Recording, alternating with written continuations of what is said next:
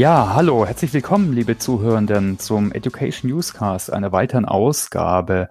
Heute mit dem Thema, wie Organisationsbionik dem CTO als Change Manager hilft. Das hört sich doch mal spannend an, oder? Also das Thema hatte ich noch nie im Podcast. Zu Bionik, Organisationsbionik, habe ich ein Buch gewonnen, ohne Witz, und zwar vom Moritz, der heute netterweise dabei ist. Und wir haben auch einen waschechten CTO im Podcast. Also das wird sicher ganz spannend und eine tolle Lernreise. Daher möchte ich euch einfach mal gleich den Ball rüberwerfen. Vielleicht könnt ihr euch beide einfach kurz mal vorstellen, äh, Moritz und Wolfgang. Wer seid ihr, was macht ihr und was war denn so eure Reise bis jetzt? Moritz, willst du anfangen? Sehr gerne, vielen Dank. Wie du schon gesagt hast, ich bin ähm, seit kurzem selbstständiger Unternehmensberater und auch Partner bei der Energize. Mein Beratungsschwerpunkt liegt dabei auf Transformation als auch dem Design von Organisationen, die in der stark veränderlichen Wirtschaftswelt, in der wir sind, adaptiver lernen werden wollen, lernende Strukturen aufbauen wollen. Und wie du schon gesagt hast, ist so eine Spezialität von mir auch, dass ich dabei das Vorbild der Natur zu Rate ziehe, genau genommen Anleihen aus der Evolutions- und Molekularbiologie, worüber auch das Buch handelt, das ich zusammen mit Clemens Dax geschrieben habe. Ähm, meine Webseite oder, oder ich firmiere unter dem Namen Business Survivalist, also der Überlebenskämpfer für die Organisationen, weil ich mich eben auch als Partner darin verstehe, Organisationen dabei zu unterstützen, genau diese Herausforderungen einer sich stets ändernden Welt, ähm, sage ich mal, bewältigen zu können. Von meinen Wurzeln und im Studium her bin ich eher, komme ich aus dem Ingenieurwesen und bin MBA. Ich hab, bin im Anlagenbau groß geworden und es war für mich aber auch wirklich so die Zeit, in der ich gelernt habe, wie wichtig es ist, passfähige Organisationsstrukturen und Abläufe zu haben, um zum Beispiel so komplexe Vorhaben wie im internationalen Anlagenbau irgendwo auf der Welt über Monate hinweg ähm, eine Anlage erstellen zu können, äh, überhaupt abwickeln zu können. Und in der Zeit habe ich auch äh, gelernt, dass es sehr wichtig ist, eben als Führungskraft eben sich auch mit Organisationsstrukturen, Abläufen und Entscheidungsfindung zu beschäftigen, dass ein Unternehmen in solchem Umfeld auch langfristig erfolgreich sein kann, was ich letztendlich jetzt auch zu meinem Job gemacht habe. Ja, okay, herzlichen Dank. Ja, bevor wir auf Organisationsbürnig mal schauen, was es überhaupt ist, vielleicht kannst du dich nochmal vorstellen, Wolfgang? Ja, hallo, mein Name ist Wolfgang Beek, ich bin CTO bei der Regnology. Das heißt, ich äh, verantworte äh, bei der Regnology eben alle Aspekte rund um die Produktentwicklung. Das sind bei uns grob drei große Produktbereiche. Äh, wir sind bei der Entwicklung aufgeteilt in neun Standorte in fünf europäischen Ländern und wir arbeiten schon seit längerem hier als ein integrierter internationaler Verbund von Entwicklungsbereichen, also Onshore und Nearshore. In meinem Bereich äh, gibt es grundsätzlich eigentlich zwei Schwerpunkte in der Entwicklung.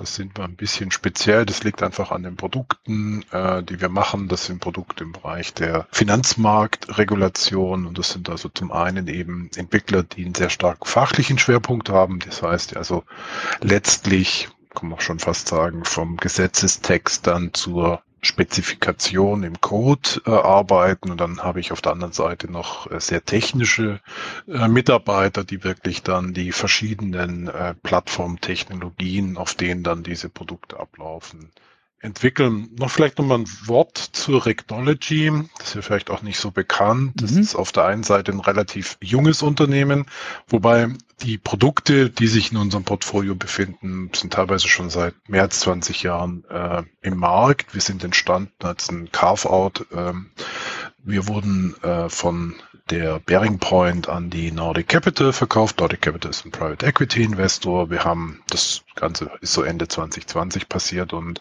jetzt im Jahre 2021 und 2022 sind da noch verschiedene Mergers dazugekommen. Also insofern ist das Construct Technology relativ neu. Ich selber bin von der Ausbildung her noch ein ganz klassischer Diplom-Ingenieur. Mhm. Mein ordentliches Diplom da noch bekommen, der Elektrotechnik und bin seit ja fast 28 Jahren schon in ganz unterschiedlichen Bereichen der Softwareentwicklung tätig. Angefangen habe ich wirklich als kleiner Organisationsprogrammierer in der kaufmännischen Softwareentwicklung, so hat man das genannt, ja. Und damals war die SAP noch so, so ein Geheimtipp, ja, so ein Rising Star, den noch nicht alle kannten. so war das damals. Das war ein Startup, als ich angefangen habe, ja, ja. Ja, ja. genau. Das hat mich, meine Karriere hat mich dann über verschiedene Bereiche im Bereich Professional Services, Vertrieb äh, äh, hin eben dann auch zu der CTO-Rolle geführt. Manchmal näher am Kunden mhm. als Field CTO, zurzeit eher nahe an der Produktentwicklung bei der Technology. Und das Einzigste, was ich über die ganze Zeit gesehen habe, das geht aber auf den Spruch von Professor Timmermann bei der Deutschen Bank zurück, ist, dass die einzigste Konstante im Wirtschaftsleben aktuell nur die stetige Zunahme der Geschwindigkeit des Wandels ist.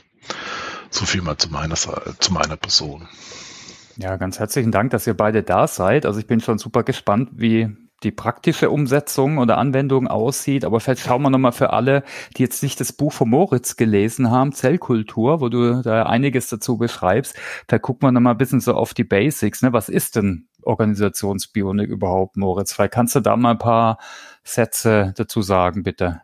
Genau, also ich meine, der Begriff Bionik ist ja den meisten geläufig, dass es sich letztendlich dabei um die mhm. Wissenschaft handelt, sage ich mal, aus der Natur ähm, Lösungen auf technische Probleme zu finden. Vermutlich hat auch jeder schon mit bionischen Produkten im weitesten Sinne Kontakt gehabt. Ähm, ich sage mal, die Flugzeugtragfläche ist aus der Natur nachempfunden, der Klettverschluss beispielsweise oder die Lotusbeschichtung auf Scheiben oder Toilettenschüsseln mhm. ähm, sind ja auch in der Natur entliehen von Strukturen, die die Natur durch die Evolution hervorgebracht hat. Und die Organisation Organisationsbionik ist jetzt ein Teilbereich der Bionik und die Organisationsbionik versucht anders als technische Lösungen Antworten in der Natur auf organisatorische und gesellschaftliche Fragen zu liefern. Das heißt, durch wie die Natur Dinge organisiert zu erfahren, wie man das auch auf andere Organisationsformen übertragen kann. Und in unserem Fall jetzt haben wir uns ja am kleinsten gemeinsamen Nenner des Lebens orientiert. Sprich, wir haben gesagt, wenn wir verstehen wollen, wie Organisationen lebensfähig werden, macht es Sinn, dort zu gucken, wo alles Leben gleich ist. Das ist in der Zelle und die Dynamiken in der Zelle zu übersetzen, um daraus auch, sage ich mal, wertvolle Schlüsse für die Gestaltung von sozialen Organisationen zu ziehen. Ah, okay. Also ich meine, genau, deshalb heißt auch dein Buch Zellkultur. Ne? Also ich komme eher aus der Psychologie, Wirtschaftspsychologie. Mir fiel dazu eher die Soziologie ein, wie Niklas Luhmann, aber da gibt es sicher andere Vordenker oder auch Modelle, äh, die man da nennen kann, oder, Moritz?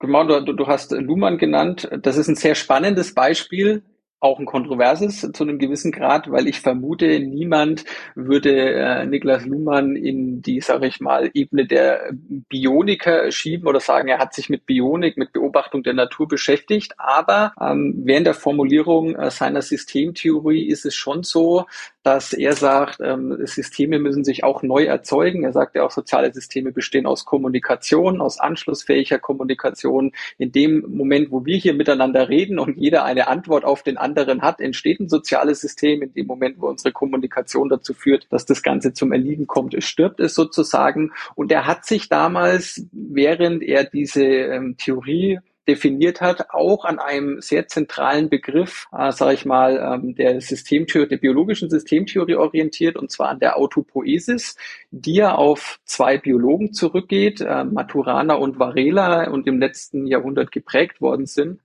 Äh, der Begriff Autopoesis äh, ist ja ein Kofferwort aus zwei griechischen Wörtern, Autos selbst und Poesis erzeugen.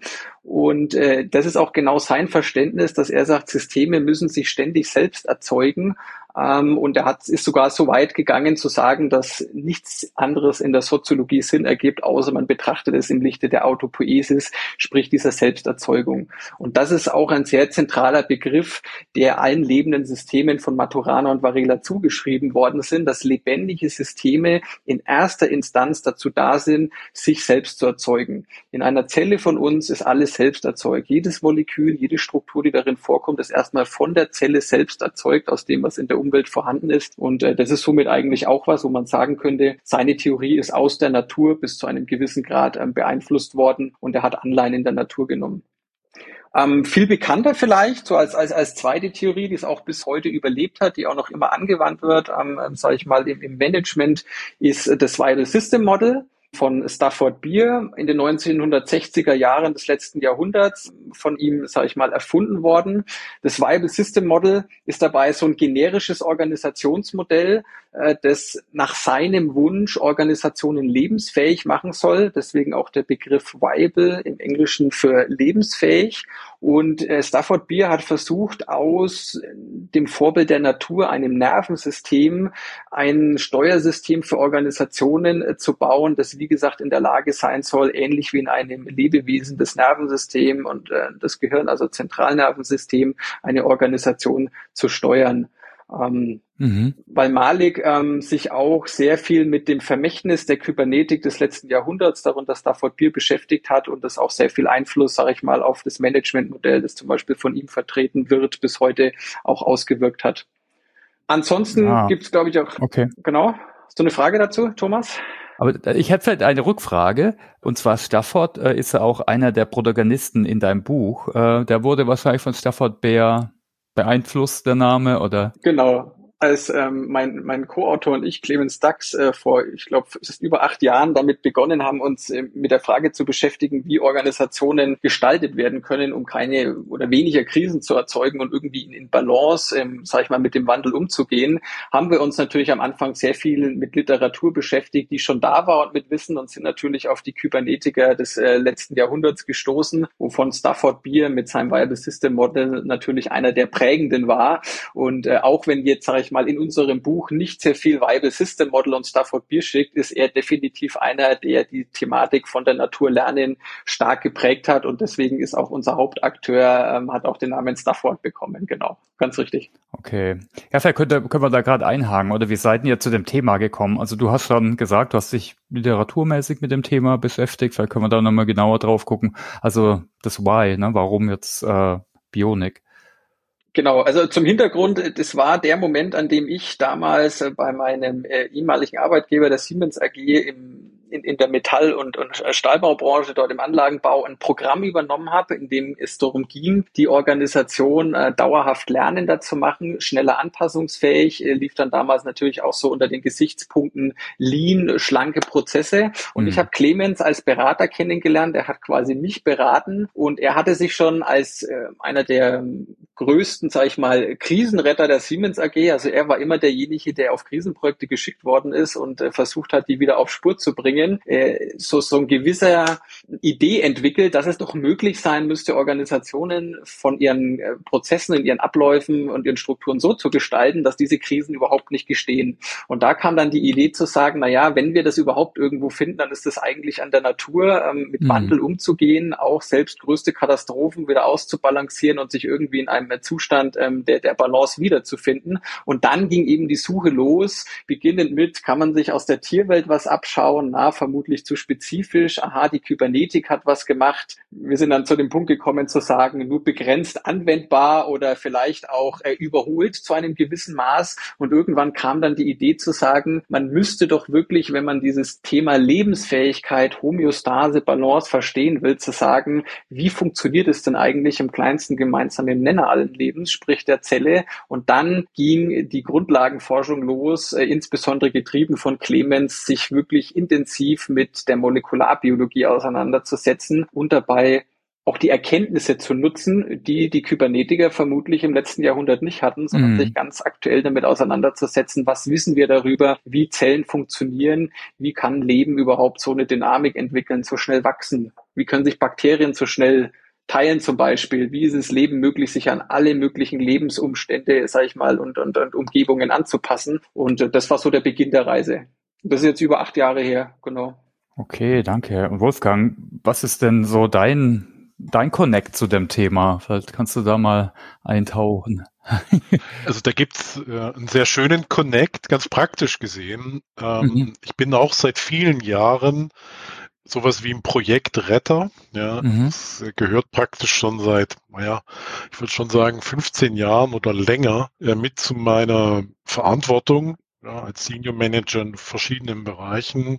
Entweder interne Projekte, die, sag ich mal, in Schieflage geraten sind, aber noch viel häufiger Kundenprojekte, die in Schieflage sind, sozusagen wieder zurückzubringen. Und es begab sich so ungefähr vor fünf Jahren, ja, an einem wunderbaren Sommertag im schönsten Bayern, also wunderbar blau-weiß, ja.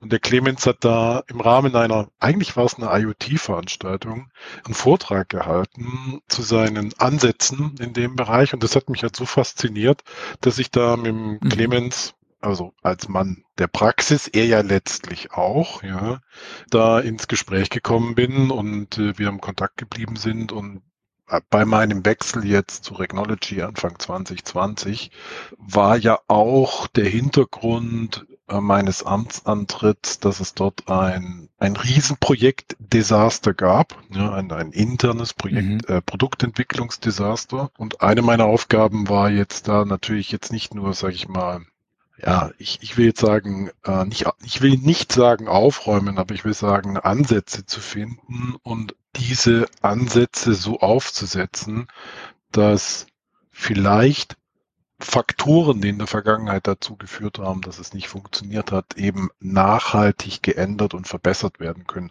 Und da gefiel mir einfach dieser Ansatz über die Organisationsbionik vom, vom Clemens ganz gut und darüber sind wir dann auch tatsächlich ganz praktisch in die Projektarbeit reingekommen. Ja, Praxis ist vielleicht ein äh, gutes Stichwort, äh, oder? Jetzt können wir vielleicht mal gucken, so Umsetzung in der Praxis äh, von Organisationsbionik. Wir haben jetzt gesehen, ne, das ist natürlich eine super Metapher, ein hilfreiches Modell, vielleicht Probleme anzugehen äh, mit so universalen Mechanismen, sage ich mal. Äh, vielleicht, äh, Wolfgang, kannst du mal schildern, ne? Also du hast schon gesagt, Probleme im neuen Job, kannst du es vielleicht spezifizieren oder auch wie, wie ihr da vorgegangen seid? Also habt ihr dann das Zellkulturmodell benutzt oder?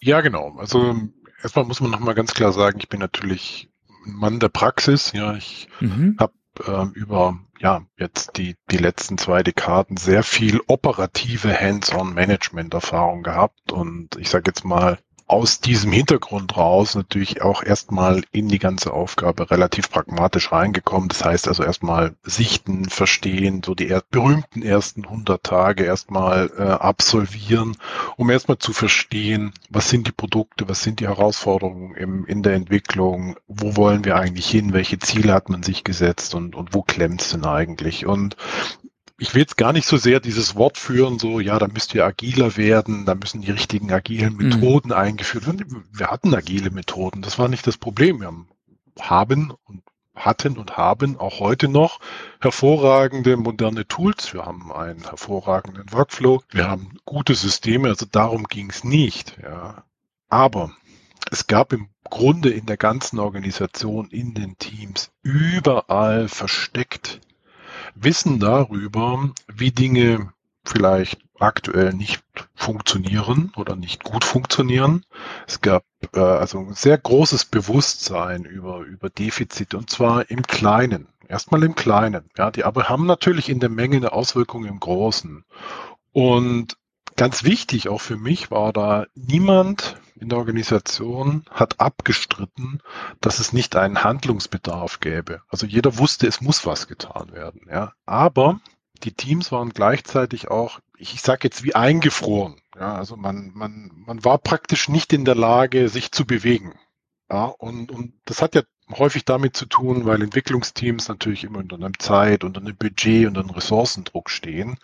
Aber es war einfach notwendig, sich zu mobilisieren, so würde ich das sagen. Mhm. Also wie so ein Physiotherapeut anfängt zu dehnen und, und äh, sag ich mal, hier Übungen zu machen, damit der ganze Organismus wieder anfängt, auch wirklich, sag ich mal, sich bewegen zu können und sich wohl zu fühlen. Und da war es für mich eben wichtig, nicht sozusagen jetzt eine Wust an kurzfristigen, kurzatmigen ähm, Aktivitäten aufzusetzen, sondern einen systematischen Ansatz zu finden, die diesen Organismus, hier sehen wir auch schon wieder in der Analogie, befähigt, sich wieder zu erneuern, zu wachsen, ja, und sich zu bewegen. Also für mich war hier eben wichtig, auf nachhaltige Verbesserungen zu setzen und das in einem systematisch methodischen Ansatz umzusetzen. Okay. Und wie seid ihr da konkret vorgegangen? Also habt ihr dann so organisationsbionische Modelle genommen? Ich meine, manchmal braucht man halt einfach ein Modell, Metapher, ne? Man redet ja von Change Story, was echt hilft, auch bildhaft die Veränderung und die Reise bildhaft zu machen. Da, da ist ja egal, ich sag's mal platt, eigentlich fast welches Modell. Es muss halt andockbar sein an die Zielgruppe wahrscheinlich. Und habt, ab, welche Modelle habt ihr da genommen? Und wer kannst du da ein bisschen. Darf ich ein paar Worte dazu sagen? Ja, klar. Ich meine, am Ende das ist auch sehr wichtig, was du sagst. Man mhm. könnte jetzt natürlich vermuten, man versucht eins zu eins, man guckt sich an, wie ist eine Zelle aufgebaut, was ist da drin, Organellen und die Struktur und die übersetzt man dann eins zu eins. Und da stellt sich ja wirklich die Frage, die du auch hast, ähm, wie hilfreich ist so eine Analogie zum gewissen Grad? Und ich sage natürlich auch, wie gültig ist die? Weil eine Analogienfindung mhm. setzt immer eine Ähnlichkeit voraus. Das heißt, das, was ja wir gemacht haben, ist, und das stellt man auch fest, wenn man hier sich so Bücher über Molekularbiologie anguckt, die sind immer sehr anatomisch organisiert. Da wird erzählt, was gibt's denn da alles drin, was schweben da für Moleküle rum und so weiter und so fort. Das Spannende ist aber eigentlich, von dem wir ausgegangen sind, zu sagen ist, was wir wissen wollen, ist, wie, wie funktioniert Leben? Also was ist denn die Physiologie dahinter? Wie kann es sein, dass das Unkraut, das ich in meinem Garten weggemacht habe, nach zwei Wochen schon wieder so groß ist, wie vor dem, zu dem Zeitpunkt, als ich es losgeworden bin? Wie kann es sein, dass sich Bakterien so schnell vermehren? Wie woher kommt denn diese Dynamik, dass sich Leben an seine Umwelt anpasst? Also geht es uns um die Physiologie. Das heißt, die, die Prinzipien, die, in der, die du auch im Buch Zellkultur findest und die der Arbeit zugrunde liegen, die beschäftigen sich eher damit zu verstehen, wie sind denn so die Mechanismus, dass Leben äh, in der Lage ist, ständig sich selbst zu erzeugen. Also diese Autopoiesis, neue Strukturen zu schaffen, neue Strukturen oder alte Strukturen aufzulösen, neue aufzubauen und das quasi schneller, als sie verloren gehen. Weil das ist ja auch so eine Tendenz, die kennt jeder aus seinem eigenen Zimmer, Kinderzimmer oder aus der Dateiablage in der Firma. Es gibt in unserem Universum keine Ordnung, keine Struktur, die erhalten bleibt, ohne dass man Energie aufwendet. Die gehen immer verloren. Ja? Nach kürzester Zeit schaut's aus wie Sau. Mhm. Das passiert spontan, aber dass spontan sich was ordnet, ähm, das passiert nicht. Und im Leben können wir einfach beobachten, dass diese Struktur und Ordnung zu Dynamik führt und die Dynamik wiederum hätte das Leben dazu ähm, enabled, Strukturen und Ordnung schnell genug aufzubauen. Das ist so ein Kreislauf.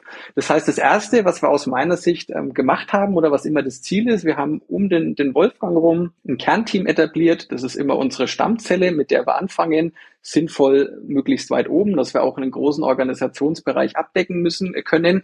Und da geht es erstmal darum, deswegen eine Struktur zu schaffen, zu institutionalisieren, dass es in der Organisation einen regelmäßigen Mechanismus gibt, der ähnlich wie Produktentwicklung dafür sorgt, dass über Veränderung und Verbesserung gesprochen wird. Der muss immer da sein. Den kann ich nicht auf- und abschalten, weil wenn ich ihn abschalte, wie der Wolfgang sagt, dann erstarrt die Organisation irgendwie so in dem, was sie hat. Plus, und das ist ja die Gefahr, Strukturen gehen ja trotzdem verloren. Mitarbeiter kündigen vielleicht, ich bekomme neue Mitarbeiter, die gar überhaupt nicht wissen, wie es funktioniert. Ähm, Prozesse und Produkte überleben sich, es kommen neue Anforderungen rein. Und jedes Mal geht so ein Stück meiner Struktur und Ordnung verloren. Und je schlimmer das wird, desto schlechter laufen meine Abläufe und Prozesse. Und dagegen muss was getan werden. Das heißt, wir haben um Wolfgang erstmal ein Team geschafft, das wirklich das Mandatgericht eine Dynamik zu erzeugen, Budget und Ressourcen und Zeit hat, sich regelmäßig damit zu beschäftigen. So ein bisschen an DevOps angelegt, so eine Art Improvement Operations aufzubauen. Genau. Ja, genau. Das heißt also, eine wichtige Rolle weil ich ja jetzt hier auch heute als CTO und sagen wir Senior Manager dabei bin, ist eben auch dann äh, für die Teams, die davon eben betroffen sind, eben auch die notwendige, sag ich mal, Kapazität und Budgetsituation erstmal zu schaffen, damit man überhaupt mal an der Stelle anfangen kann. Ja, damit man dann ein, ich sage mal, erstmal den ersten Rahmen bekommt, um dann an den Themen äh, arbeiten zu können. Das, das war so natürlich hier ganz initial nochmal ein wichtiger Punkt, ja. Und Ganz wichtig auch für mich natürlich war Folgendes, ähm, das sollte man also auch nicht vergessen, das, was man dann eben entsprechend entwickelt, kommen wir auch, glaube ich, gleich nochmal drauf, ja, ähm, da war natürlich so, dass ich immer drauf gepocht habe, zusammen mit Moritz und Clemens, also im Team, dass wir halt immer dann so eine natürliche Priorisierung durchführen. Ja, wir kommen auch gleich nochmal zu den Elementen, die am meisten gebracht haben. Mhm. Ja.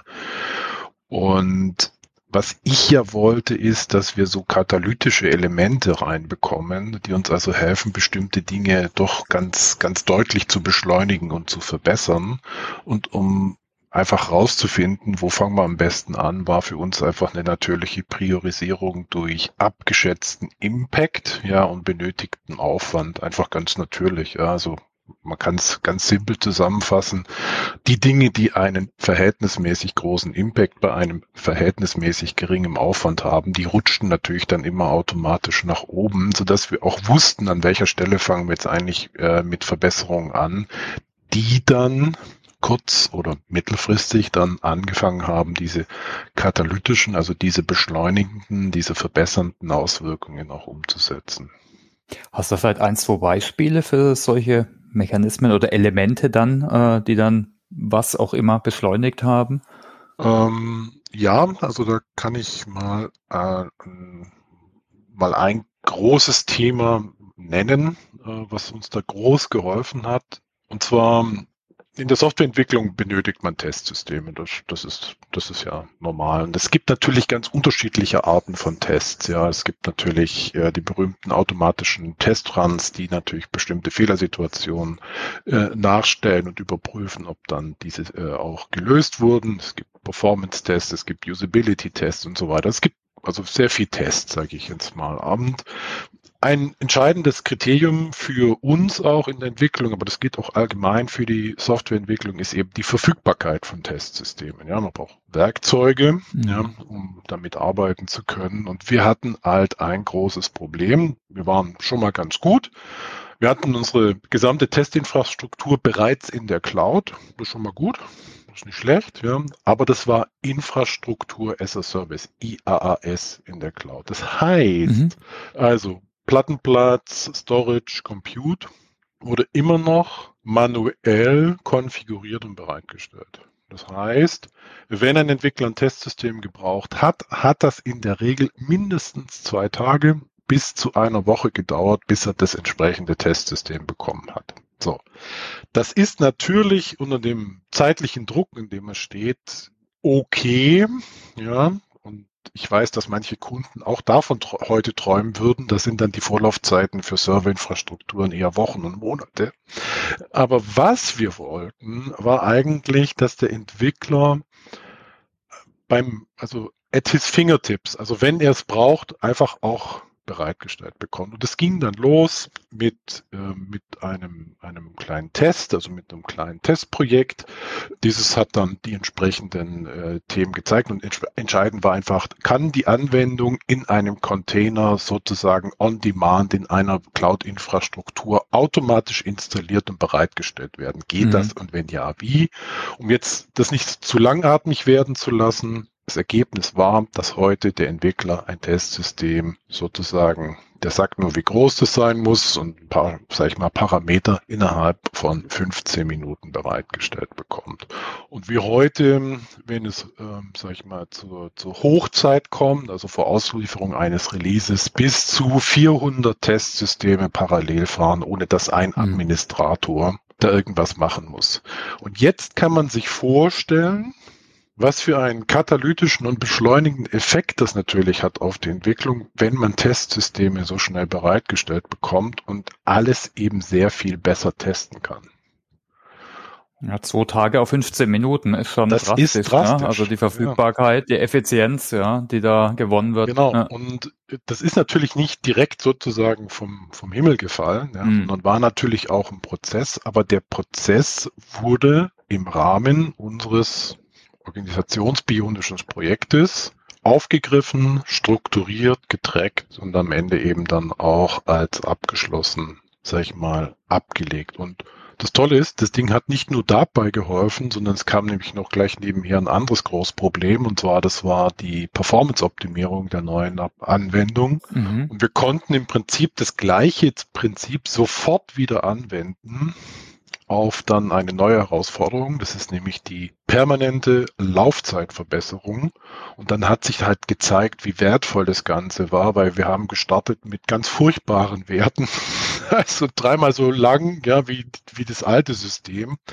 Und das musste dann über Wochen und Monate, da gab es keinen Quickfix, ja, immer weiter verbessert werden. Wir sind dann am Ende rausgekommen mit Verbesserungen, wo wir nur noch die Hälfte oder ein Drittel der Laufzeit hatten. Also massiv auch an der Stelle ja, was ohne diese flexible Infrastruktur niemals ge äh, gelungen wäre. Also es gibt diese katalytischen Effekte, die eine Organisation tatsächlich grundlegend transformieren und voranbringen können. Hm. Ich würde es nochmal kurz auf, sage ich, oder die Metaebene ziehen, dass wir das vielleicht auch nochmal im Kontext mhm. Organisationsbionik ähm, uns hören, weil mhm. mal, wenn man das, das so hört, sagt man, ja, das ist ja so ein ganz klassisches, wir müssen irgendwas tun, jetzt in dem Sinne auch so Verbesserungsprojekt. Genau, aber ein zentrales Prinzip zum Beispiel, warum Leben funktioniert, ist die Katalyse. Also warum können wir uns hier unterhalten? In Zellen ist es halt so, es finden sehr viele chemische Prozesse statt, teilweise hunderte, tausende verschiedene. Und das Spannende am Leben ist, immer wenn Struktur gebaut gebaut wird, zum Beispiel was erzeugt wird, das kostet ja auch Energie. Diese ganzen Abläufe, die würden in der Natur spontan sehr langsam stattfinden. Also da würde gar kein Stoffwechsel entstehen, weil das wäre viel zu energieintensiv. Es würde sehr selten stattfinden. Da ist nichts Anschlussfähiges, da würde kein Leben entstehen.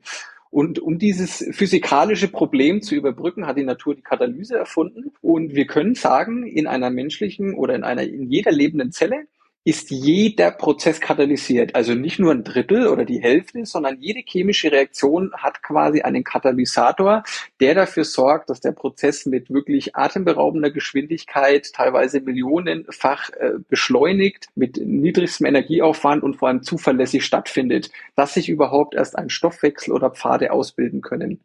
Das ist jetzt zum Beispiel ein ganz zentrales Denkmodell, das wir auch verwendet haben bei der Regnology, mhm. dass die Teams sich überlegt haben, was sind denn die regelmäßigen Abläufe, chemischen Prozesse. Was sind denn unsere Stoffwechselpfade, die wir so haben? Das geht ja von ähm, Design über äh, Programmieren hin zum Test. Da wurde dann auch identifiziert, dass zum Beispiel die ganze Testmethodik, dass das eben was ist, was momentan sehr viel Zeit kostet. Und äh, jetzt ist genau der Punkt ist, wie baut man als Organisation Katalysatoren? Weil jetzt kommen wir wieder zu dem Selbsterzeugungsbegriff.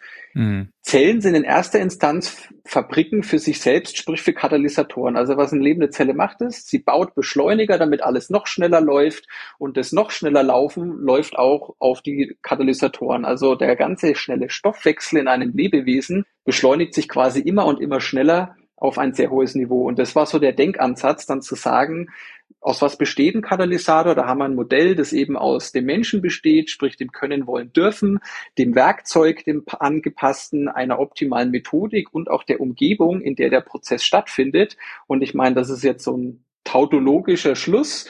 Wenn das alles da ist, funktioniert es natürlich viel schneller, als wenn es nicht mhm. da ist. Äh, wie der Wolfgang sagt, wenn ich nicht das gute Werkzeug habe, dauert alles viel länger. Bedeutet im Umkehrschluss, dass sogar andere Dinge länger dauern, dauert anderes noch länger, das sind schlechte Arbeitsbedingungen. Und äh, der zentrale Punkt des Modells ist zu sagen, wir müssen uns als Idealbild setzen, eine Struktur zu erzeugen, die regelmäßig daran arbeitet, für die essentiellen Prozesse, Abläufe, katalytische Bedingungen zu schaffen. Und dafür gibt es eben ein Modell, das die Teams auch genutzt haben, teilweise in, in Jira und Confluence diese Dinge abgebildet haben, um da quasi ihre eigenen Arbeitsbedingungen Stück für Stück zu verbessern mhm. und ja, die Prozesse zu beschleunigen. Ja, also das war ein ganz, ganz zentraler äh, Anstoß auch bei mir, ja, dass wir ja, immer in diesem Modell ja Mensch, Maschine, Methode, Material gedacht haben, weil es, es war zumindest am Anfang der Organisation so, als ich dazu gestoßen bin, dass man eigentlich immer nur in der Dimension Mensch gedacht hat. Ja, da gibt es ein Problem, naja, da muss, da muss irgendeiner dafür, sag ich mal, die Verantwortung tragen. Ja, das Problem liegt also in der Person. Ja, aber da mal zu schauen, ja, Person, ja, Arbeitsbedingungen, das methodische Vorgehen und Material in der Softwareentwicklung ist ja im wesentlichen sind das ja Supplier und, und Umgebungen, ja. Und wir haben uns einfach systematisch das die ganze Zeit angeschaut. Und das mhm. Beispiel, das ich jetzt gerade genannt habe, das war einfach eine massive Verbesserung im Bereich Maschine, also das Werkzeug, mhm. das von dem Entwickler, Entwickler benutzt werden kann. Aber wir haben auch im Bereich Material groß zugeschlagen. Ja, wir haben uns da also auch zum Beispiel neue Supplier angeschaut, mhm. die uns zum Beispiel ähm, hier wesentlich bessere Bedingungen für schnelleres äh, Arbeiten geliefert haben. Ja, ich will jetzt da keine Namen nennen, ja, aber es gab zum Beispiel dann auch einen Beauty Contest von Cloud Suppliern und tatsächlich haben wir dann den Cloud Supplier auch gewechselt, ja, weil der ein anderer Cloud Supplier einfach die besseren innovativeren Möglichkeiten geboten hat, mit denen wir auch schneller vorangekommen sind. Also das, mhm. das muss man noch mal ganz, ganz wichtig da reinnehmen, dass uns das auch dieses Denken geholfen hat. Ist es das Werkzeug? Ist es das methodische Vorgehen? Ist es Material? Und witzigerweise ist dann über die Zeit, ja, auch in der Methodik dann langsam klar geworden, dass wir doch ein kleines agiles Problem haben. weil wir nämlich nicht eine agile Methode, sondern vier verschiedene haben, je nach Produktbereich. Und dass es noch einen kleinen gab, so in der Schweiz, schön versteckt, wissen Sie, die noch schön nach Wasserfall gearbeitet haben. Ja, also das hat man natürlich dann mit der Zeit schon noch hinbekommen. Aber das war dann im Grunde ja äh, einfach im Rahmen der kontinuierlichen Überlegungen, wo kann man was machen. Ja, und hat man, wir haben dann auch später ein komplettes Projekt nochmal initiiert, um die agilen Arbeitsweisen über alle Produktbereiche hinweg nochmal nachzuschärfen und zu vereinheitlichen. Also das haben wir dann auch gemacht. Aber das war eben der entscheidende Punkt. Ja, Mensch, Klar, die Mitarbeiter ist jemand an der richtigen Stelle. Maschine arbeiten wir mit den richtigen Werkzeugen, sind wir methodisch gut und sage ich mal auch abgestimmt unterwegs, sind die Arbeitsergebnisse der Teams anschlussfähig und Material haben wir eigentlich auch die richtigen Lieferanten. Das ist eben bei Software so, weil wir kein nicht in dem Sinn physisches Material verarbeiten. Und da haben wir auch noch Verbesserungen durchgezogen, um uns dann einfach mhm. hier an der Stelle voranzubringen. Ja, um da vielleicht mit Metaphern zu sprechen, was es auch schön zeigt, ihr habt ja da jetzt nicht nur am Individuum gearbeitet, sondern auch am in Klammer Zell-System, ne, am System. Äh, genau. Äh, und äh, vielleicht eine Hypothese von meiner Seite. Ich könnte mir vorstellen, weil es gibt ja verschiedene Rahmenwerke oder Theorien. Manche kommen ja aus, äh, aus BWL. Ne? Ich könnte mir vorstellen, dass sowas vielleicht bei Naturwissenschaftlern, die ja Menschen sind, die Software programmieren oft, kommt das bei denen vielleicht auch einfach besser an. Ne? Oft braucht man ein gutes Erklärungsmodell, wo man andocken kann. Ich glaube, so als Hypothese. Da hast du recht. Und am Ende ist es, ich bin ja selbst Naturwissenschaftler, äh, bin ja Mechatronik oder auch sehr nah Elektrotechnik-Ingenieur ähm, ähm, wie der Wolfgang. Mhm. Ähm, am Ende des Tages, wenn man mal versteht, warum Zellen funktionieren, wie sie funktionieren. Ähm, ich meine, weil die Molekularbiologie ist dahingehend sehr spannend, dass man auf der einen Seite wirklich diese komplexen inneren Abläufe hat, quasi so die Welt des Lebenden. Auf der anderen Seite sind die so nah dran an den physikalischen Naturgesetzen unseres Universums, dass man zu dem Schluss kommt, dass das gar nicht anders funktionieren kann. Also viele Dinge, über die wir hier sprechen, die sind fast zwingend notwendig, damit in unserem Universum nach den Regeln, in dem es funktioniert, Leben überhaupt möglich ist. Und äh, das Spannende auch für mich an der Organisationsbionik ist, wir haben jetzt da nicht zwanghaft neue Methoden erfunden. Und das hört man ja schon, wie Wolfgang über Mensch, Maschine, Methode, Material spricht. Mhm. Das haben quasi die Japaner vor äh, mehr als einem halben Jahrhundert auch schon getan. Oder wenn wir im Team mit einem Kanban-Board arbeiten. Nein, was wir gemacht haben, ist, wir haben abstrakte Prinzipien aus der Physiologie des Lebens entworfen und haben versucht zu verstehen, welche Methoden, die es heute schon gibt oder auch welche bewährten Ansätze gibt es, die wir so miteinander kombinieren und quasi aneinander docken, dass wir versuchen, diese beschriebene Dynamik zu erzeugen.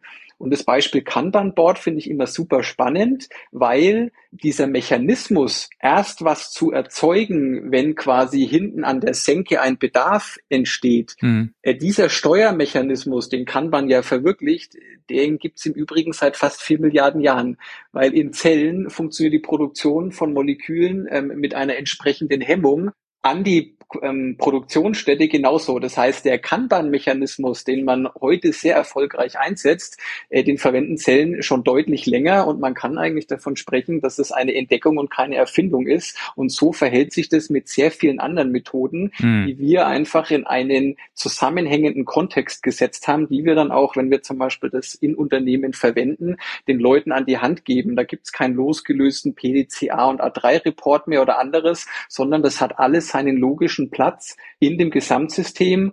Und für mich besonders schön, letzter Satz dazu, es verheiratet für mich so ein bisschen die gefühlte Konkurrenz zwischen Lean und agilen Methoden, mm, weil mm. wir können Anleihen aus beiden Philosophien im Leben wiederfinden, die aber zusammen dazu beitragen, dass sich diese lebensfähige Dynamik entwickelt. Und deswegen ist es für mich etwas, was auch für mich zusammengehört, weil es geht nicht ohne. Lebendigkeit basiert auf Stabilität aber auf einer Stabilität, die sich dynamisch an ihre Umwelt anpasst. Und da kommt Lean und Agil einfach ähm, harmonisch zusammen. Oder ganz pragmatisch, so ein Kanban-Board in Jira hat man fünf Minuten hingestellt. genau, da können dann die Softwareentwickler mitarbeiten. Aber Wolfgang, ich hätte an dich nochmal eine Frage. Du bist der CTO, das ist ja oft so der Chef Digital Architekt, vielleicht auch so als äh, Metapher. Ne? Du warst jetzt aber sehr change- und transformatorisch äh, tätig. Also mal ein bisschen blöd gefragt, warum sollte jetzt ein CTO zum Change Manager werden? Ist auch so ein bisschen der Titel vom Podcast? Ja, da gibt's ja, glaube ich, zwei Aspekte zu. Ja, zum einen ist man ja CTO irgendwie häufig dann derjenige, der ja dann irgendwie die Technologie implementiert, die für einen Change herangezogen wurde. Ja, ja. weil das, ihr seid ja die Experten, ne? ihr macht es dann schon. Ja, ihr wisst ja, wie das geht. Ja, aber tatsächlich sind wir natürlich äh, aus Sicht einer Entwicklungsabteilung genauso eben auch das Objekt von Change und zwar von permanenten Change. Mm. Und ich kann euch auch genau sagen, was der größte Change ist, den wir haben. Ja? Und das ist, und das wird sich noch die nächsten Jahre sehr stark verstärken, das ist einfach schlicht und ergreifend der Mangel an Fachkräften. Fertig aus. Mhm. Also wir, auch ganz im eigenen Sinn, äh, eigenst, ureigensten Interesse daran, die müssen daran arbeiten, dass wir hier durch Veränderungen, durch Digitalisierung, durch ja, Umkrempeln von Denk- und Arbeitsweisen hier uns fit machen. Mhm. Weil ähm, wir werden wesentlich mehr digitale Lösungen und, und Change-Lösungen die nächsten Jahre implementieren müssen. Das geht einher mit einem immer größer werdenden Gap am Markt, ja, mit der Verfügbarkeit an ausreichenden Skills. Und das ist jetzt, ich rede jetzt mal aus Perspektive Europa, überall ein Problem. Mm. Ja. Mm. Und das ist ein super das Punkt, ja. Auch nicht weggeht. Ja, also wenn es jetzt hier Zuhörer geben sollte, die sagen, na ja, jetzt kommt da ein bisschen Krise, ne, dann, dann haben wir wieder ein paar Leute übrig, weil die ganzen Fintechs müssen jetzt die Leute äh, loswerden. Nein, nein. Nein, warte mal, bis die ganzen Babyboomer in Rente gehen. Also ab, ich zum ab Beispiel. 20, Oder? Ab 2025. ja. Ich habe Hochrechnungen gesehen. Das wird dann bis ins Jahr ja. 2035 hochgehen. Gehen pro Jahr drei bis vier Prozent der aktiven Arbeitsbevölkerung in die Rente. Ja. So, und das, was wir heute am Flughafen sehen und an, an, an mangelnden Friseuren, Bäckern, Pflegepersonal brauchen wir erst gar nicht anfangen, trifft uns natürlich auch in der Hightech-Branche. Völlig klar. Mhm. Ja. Das heißt, Change muss sein. Und wir haben vorhin über ein Projekt gesprochen, das bisschen so am, am hinteren Ende der Entwicklungskette kommt. Also testen, testen ist wichtig für Auslieferung, ist klar. Ja. Mhm. Wir starten jetzt ein Projekt ganz vorne. Weil da geht es um das mhm. Thema, wie können wir eigentlich digitaler diese ganze Anforderungsanalyse äh, und Management betreiben. Weil, nochmal, Kontext, Regulatorik in, im Finanzmarkt, das sind im Wesentlichen Gesetzestexte und Novellen, die von Juristen formuliert werden die müssen erstmal verstanden werden, das ist eine, und dann umgesetzt werden mhm. natürlich in Spezifikationen. Und das ist also von der Transferleistung fachlich in eine technische Spezifikation was ganz Großes. Mhm. Und es ist für uns, also für uns bei Regnology, aber ich glaube, das gilt eben auch für, für alle technikorientierten Abteilungen, jetzt und auch insbesondere in der Zukunft. Wir müssen hier Denkräume aufmachen, dass wir hier anders vorgehen können und dass wir Prozesse katalytisch beschleunigen können, damit wir hier die Aufgaben mit mehr Aufgaben mit gleichem Personal oder eben hier noch die gleichen Aufgaben mit weniger bewältigen können. Und nochmal, ich rede hier nicht das Wort von irgendwelchen Kürzungen und so weiter. Wir werden einfach sehen, wir werden die, die notwendige Anzahl gut ausgebildeter äh, Mitarbeiter nicht mehr bekommen. Wir müssen mhm. dort etwas tun und wir wollen nicht enden wie die öffentliche Verwaltung, bei denen gestern zum Beispiel der Elster-Server runtergekracht ist, weil nachdem man die gesamten Grundstückbesitzer Deutschlands aufgefordert hat, das abzugeben, guckst du, ist auch direkt mal der Elster-Server runtergekracht. Ich habe es auch noch nicht geschafft. Spätestens vor der Deadline, dann knallt's, genau. Ich, ich würde da vielleicht nochmal kurz Thomas mhm. dazufügen. Ich meine, auch wenn sich das jetzt anhört, mhm. dass in, in, im Rahmen der Zusammenarbeit das alles sehr stark auf Prozessoptimierung äh, war, was natürlich mhm. auch der ja, Wunsch ja. war oder die Notwendigkeit angesichts des Projektes. In einer gewissen Weise hatte das natürlich auch sehr viel Veränderungen. Ich sage ja, ähm, mit, mit der Art der Zusammenarbeit zu tun, weil Wolfgang hat es ganz recht gesagt, mhm. es ist eine agil organisierte Entwicklung gewesen mit Teams, die eine gewisse Autonomie hatten. Und ich glaube, auch eines der Umdenken war, wie viel Regulation zentral oder Abstimmung lassen wir zu, weil wir nur dann uns insgesamt als ein Organismus verbessern können oder vielleicht auch Investitionen in gewisse Werkzeuge Sinn machen, wenn wir uns auf einen Nenner einigen. Und ich habe tatsächlich dort dann auch erlebt, dass quasi diese normalerweise sehr viel gepriesene Autonomie agiler Teams natürlich dann ein Hindernis darstellt, wenn man mhm. auf einmal sagen will, man möchte großflächig Impact erzielen. Und da war schon auch im Rahmen der Diskussionen ein gewisser Findungsprozess. Wir müssen jetzt eigentlich wieder über Grenzen, die wir vielleicht bisher nicht hatten, uns auf gewisse ja, Standards und gemeinsames Vorgehen einigen, dass wir da zusammen weiterkommen. Wolfgang, berichtige mich, äh, war auch so eine meiner Wahrnehmungen. Ja, ja, ja das war sehr witzig. Ja. Aber am Ende, ich bin ganz stolz drauf, wir haben einen Jira Workflow in der Entwicklung, yeah, und haben trotzdem den Teams ein großes Maß an Autonomie gelassen, ja, aber ähm, das ist genau diese, diese Balance, die halt rausgefunden werden muss, ja.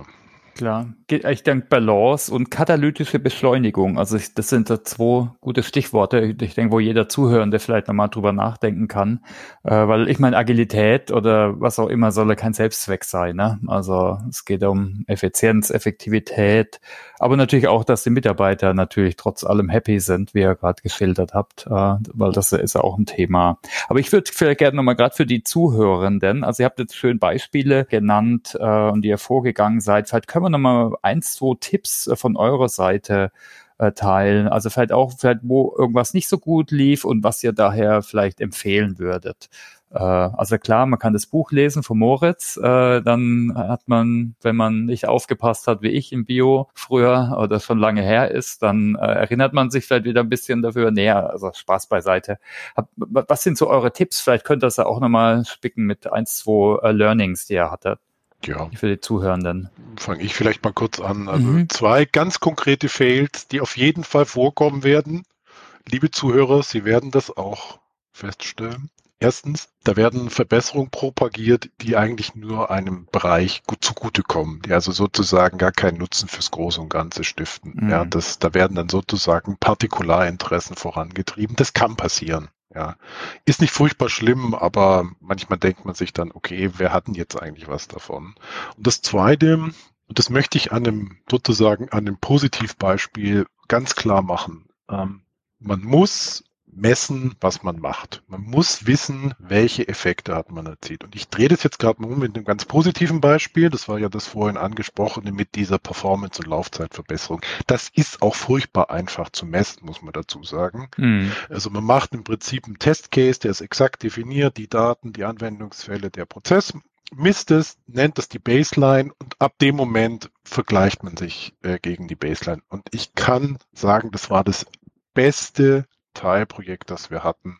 Und zwar unabhängig davon, ob man besser oder schlechter geworden ist. Jede Woche, jede Woche wurden die, wurden die Ergebnisse gezogen und ich habe jeden Freitag reingeguckt in mein Dashboard und habe ich gesagt, oh, super, gut gemacht oder uiuiui, was ist da los?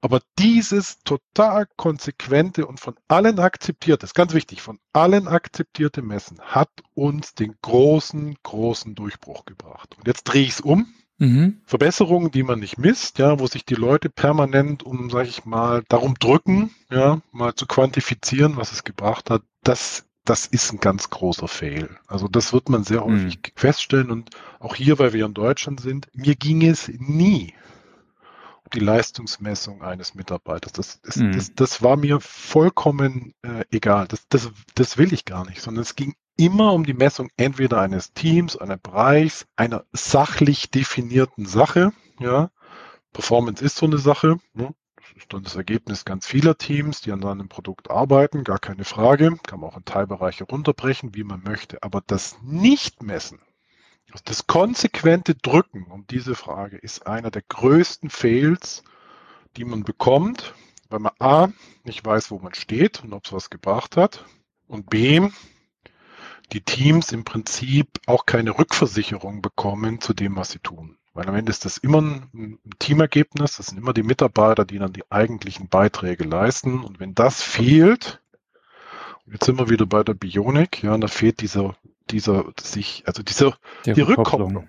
Mhm. Und eine Rückkopplung, das mhm. kann man gar nicht genug, das, das, kann man gar nicht hoch genug schätzen. Die Rückkopplung zum Beispiel, ich bleib nochmal bei diesem Performance-Thema, war phänomenal, als dann einzelne Mitarbeiter Breakthrough Results erzeugt haben, indem sie ein paar Tricks in der Programmierung angewendet haben. Das war ein sensationeller Rückkopplungsmechanismus.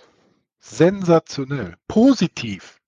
Da wurden wirkliche äh, Breakthrough Results generiert. Also das ist ein ganz wichtiger Punkt. Das nicht zu machen, ist einer der größten Fails an der ganzen Sache. Mhm. Genau, und die damit auch emotional erlebbar machen, ne? Also man hört es ja auch, ne? Merkt man also, so ein bisschen, ne? Das, Messen eine, genau.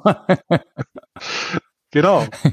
Guter Punkt. Ähm, also dieses mhm. ist auch eine der Funktionen, die im Buch beschrieben ist, also dieses System wahrnehmen und überhaupt mal ein Gefühl dafür zu kriegen, was ist auch relevant, ist eben auch ein Punkt davon, ähm, dass man, wie Wolfgang sagt, diese Rückkopplungen bekommt.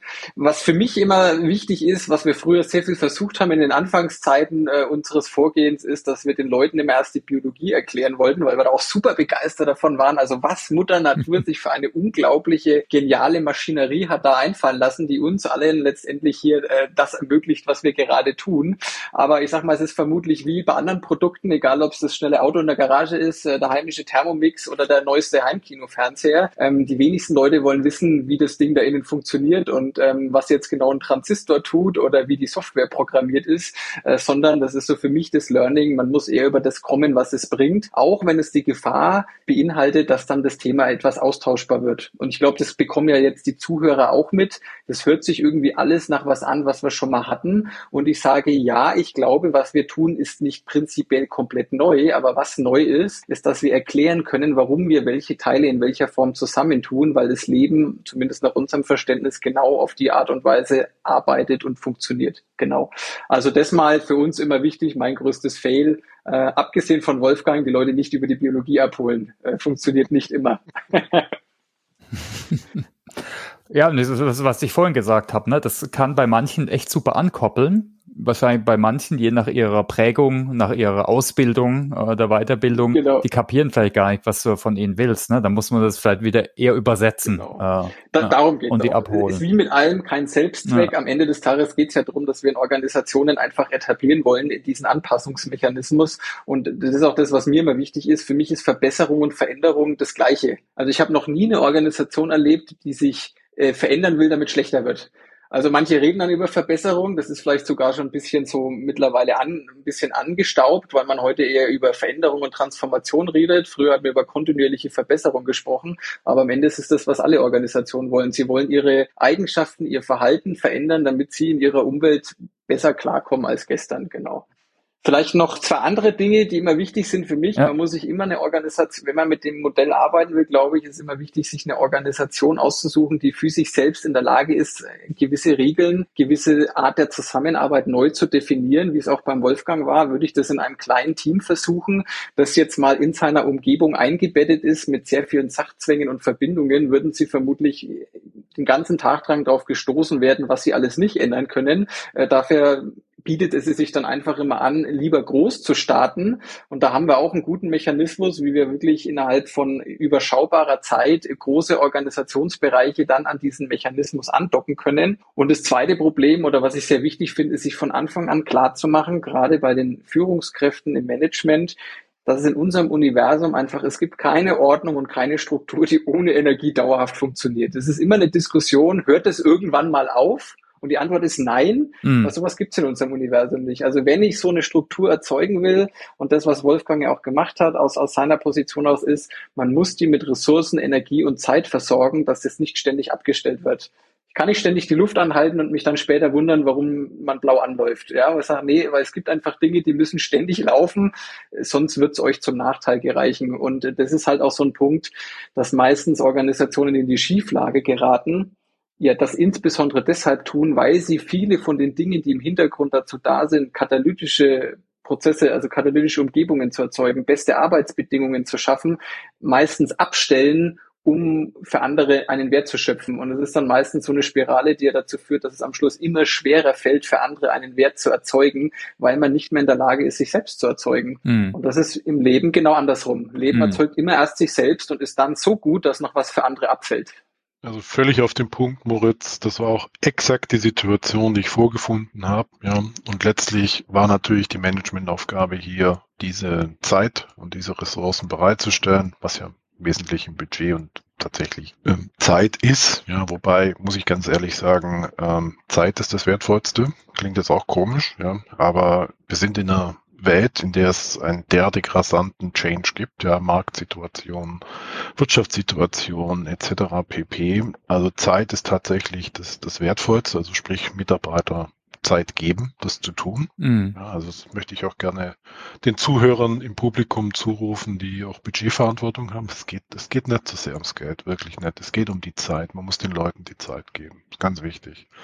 Und das Zweite, das geht eigentlich da Hand in Hand einher, weil wir haben da gar nicht viel an externer Beratung gebraucht, zum Leidwesen von Moritz natürlich, aber es gibt ein unglaubliches Wissen und Potenzial in den Teams immer. Und das besteht im Wesentlichen die Kunst darin, das anzuzapfen und die Leute eben dann so aufzustellen, zu motivieren und zu mhm. bewegen, dass sie eben dann anfangen können, diese, diesen eigenen Katalysator wieder zu bauen und darüber nachzudenken. Und ähm, jetzt mal ganz praktisch auch als Manager gesprochen. Jetzt dürfen wieder alle genau zuhören. Was auch wirklich hilft, ist natürlich, wenn man, sag ich mal, ein gutes KPI-System hat, das auch allgemein akzeptiert ist, dass man eben auch sieht, dass am Ende des Tages sich auch was bewegt. Und dann hat man auch im Hinblick aufs höhere Management ähm, Vorstand, Aufsichtsrat dann auch gute Argumente, warum man das jetzt tut und warum es sich lohnt, auch darin zu investieren. Mm. Aber finde ich auch nochmal einen sehr guten Punkt ähm, Wolfgang, weil das, was mhm. du sagst, ist ja genau das. Warum findet in Organisationen so wenig Lernen und Verändern statt? Oder warum muss jedes Mal ein großes Programm aufgesetzt werden und neue Strukturen geschaffen werden, weil es sonst unmöglich ist, als Organisation voranzukommen? Eben weil dafür sehr schlechte Bedingungen da sind. Es sind meistens keine Ressourcen da. Am Ende des Tages ist es gar nicht gewünscht, dass da viel, relativ viel Zeit äh, reinfließt. Ähm, die Leute bekommen nicht die Zeit dafür. Sie wissen vielleicht auch gar nicht, wie es geht. Und jetzt sind wir genau dabei, wenn wir wollen, dass eine Organisation von sich aus regelmäßig in der Lage ist, sich neu zu erfinden und verändern, dann müssen wir die optimalen Bedingungen dafür schaffen, dass die Leute das tun. Das ist bei Menschen, das kann was mit Befähigung zu tun haben, mit der Motivation, aber auch mit den Mandaten, dass die Leute das dürfen. Das kann was mit den Werkzeugen Werkzeugen zu tun haben.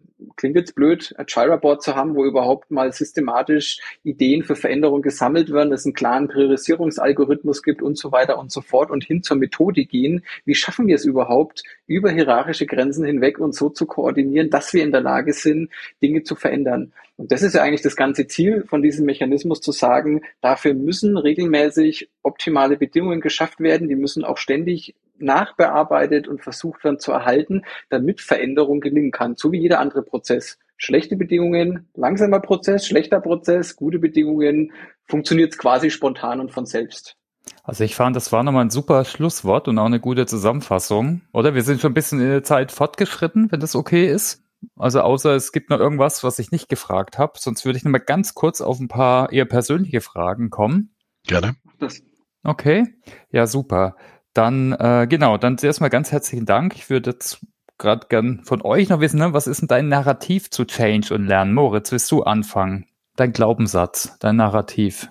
Das passt jetzt, glaube ich, zu dem, was ich gerade gesagt habe. Ähm, ich glaube, wie gesagt, Lernen und, und Veränderung muss einfach stattfinden, weil es für jeden von uns, egal ob mhm. als Mensch oder Organisation, darum geht, in seiner Umwelt, sage ich mal, auch relevant, lebensfähig zu bleiben, auch wenn sich das jetzt vielleicht ein bisschen martialisch anhört. Und sowas kann aber nur stattfinden, wenn man dafür die besten Bedingungen schafft. Und bei einem selbst muss man auch anfangen, erst in der Lage zu sein, sich selbst neu zu erzeugen, wie gesagt, sich selbst zu reflektieren, sich selbst zu verstehen, zu wissen, was fehlt einem, dass man vorankommt, so wie es in Organisationen auch ist, zu verstehen, wo stehen sehen wir, wie können wir überhaupt zutage fördern, dass Mitarbeiter sich freiwillig auf Veränderung und Lernen einlassen. Und deswegen geht es eigentlich immer darum, als erstes zu überlegen, wie baue ich mir mein persönlich bestes Umfeld, dass die Dinge, die ich erreichen will, fast schon spontan und mit wenig Aufwand äh, vorangehen. Okay, danke, Wolfgang. Auch ganz einfach. Unter Angst und Stress ändert sich wenig und es lernt sich schlecht. Ganz einfach. Ja, das heißt also, als Führungskraft besteht ganz klar die Notwendigkeit darin, eben diese angst- und stressfreien Räume zu schaffen, damit Innovation möglich wird. By the way, da hatte ich auf dem Change Camp einen sehr schönen Vortrag gehört von der Metro Digital, die das also als Experiment bezeichnen. Hervorragend, praktisch idealtypisch. wir haben es jetzt nicht Experiment gemeint. Warum sage ich das? Ich spreche jetzt auch nochmal ganz bewusst aus der Perspektive der Techniker, ja, weil Techniker können wirklich zu Höchstleistungen auflaufen, wenn sie den Freiraum zum Experiment bekommen. Und das vorhin mal angesprochene äh, Thema mit der vollständigen Cloudifizierung und Dynamisierung unserer Testumgebungen beruhte auf einem persönlichen Experiment eines Mitarbeiters, der das mal so prototypisch zusammengestrickt hat und dann gesagt hat, hey, guckst du, geht ja doch. Ja, wenn wir diese kreativen Impulse nicht bekommen, dann wird es immer schwierig. Ja, das wird schwierig für jedes Unternehmen und es wird auch schwierig für uns insgesamt hier in Deutschland und in der Industrie. Wie gesagt, vor den ganzen Herausforderungen, wo wir stehen. Also ganz wichtig. Mhm. Angst- und stressfreie Räume schaffen, um hier den Kristallisationspunkt zu bekommen. Super, danke. Dann, was lernt ihr denn selbst gerade? Was steht auf eurer To-Do-Liste? Ganz viel, aber habt ihr auch was auf eurer To-Learn-Liste? Moritz?